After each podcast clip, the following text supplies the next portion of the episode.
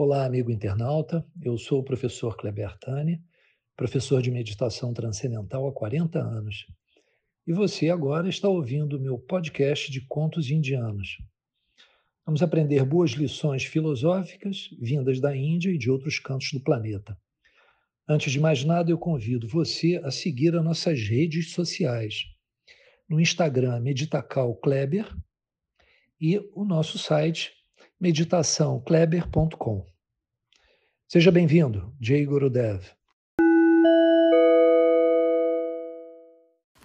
Jay Gurudev. Uma breve história sobre Buda, com o título Sementes da Salvação. Uma criança órfã de pai morreu e a mãe vivia apenas para a criança. Aquela criança era toda a sua vida e sua única esperança sempre foi ela. Não havia mais nada pelo qual a mulher tivesse interesse. E a criança morreu. A mulher estava a ponto de enlouquecer e não permitia que as pessoas levassem a criança ao crematório. Ela ficava abraçada à criança na esperança de que começasse a respirar de novo e estava disposta a dar a própria vida se a criança pudesse viver. As pessoas diziam: Isso não é possível, é contra as leis da natureza. Mas ela estava tão infeliz que não conseguia ouvir ninguém. Então alguém acabou sugerindo: melhor a fazer é levarmos essa mulher ao Gautama Buda, que por acaso está na vila. A mulher ficou interessada em ir até Buda achando que alguém como ele poderia fazer alguma coisa e que aquele era um milagre pequeno. Nada demais fazer com que a criança começasse a respirar de novo. Isso para Buda. Ela foi até ele chorando e se lamentou. Colocou o cadáver da criança aos pés de Buda e pediu: Você é um grande mestre. Conhece os segredos da vida e da morte.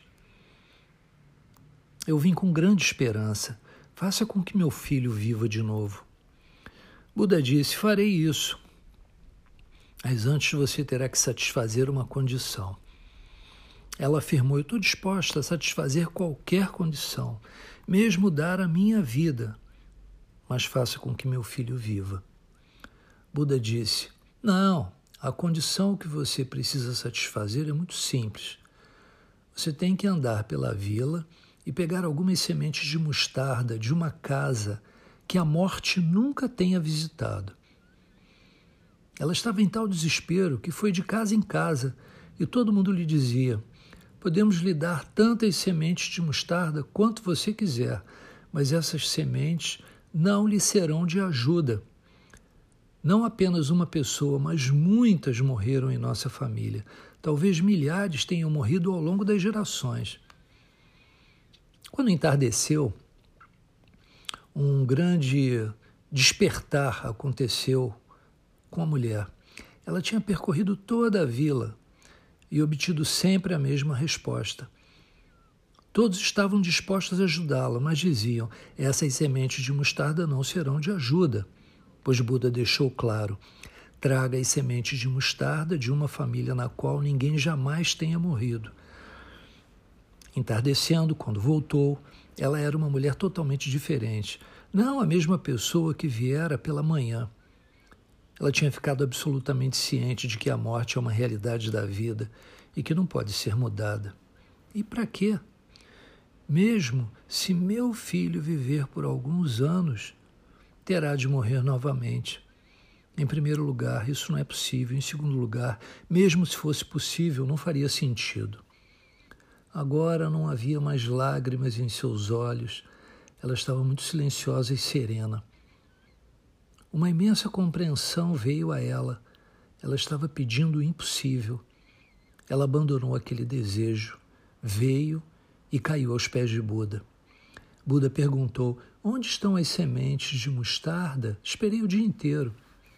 Em vez de chorar, a mulher riu e disse: Você pregou uma bela peça em mim. Esqueça-se da criança. O que se foi, se foi. Vim agora para ser iniciada e para me tornar uma sannyasi. uma pessoa que abdicou o mundo. Como você, tam, como você também quero encontrar a verdade que nunca morre. Não estou mais preocupada com meu filho ou com mais ninguém. Agora minha preocupação é a de como encontrar a verdade que nunca morre, a verdade que é a própria vida. Buda comentou então: Me perdoa por ter pedido a você algo que eu já sabia ser impossível, mas foi uma simples estratégia para trazer você ao juízo e ela funcionou. Dessa forma, a mulher foi encontro ao objetivo dos grandes mestres. Tudo nessa vida é perecível. A única coisa que permanece para sempre é o nosso ser. Parece ser bastante plausível dedicar alguns minutos por dia ao mergulho em nossa alma. Jay Guru Caros amigos, espero que vocês tenham gostado. Se quiserem mais conteúdos de autoconhecimento, é só acessar as nossas redes sociais ou nosso site. E lá vocês encontrarão vídeos, outros contos, reflexões e alguns textos bem interessantes. Jay Gurudev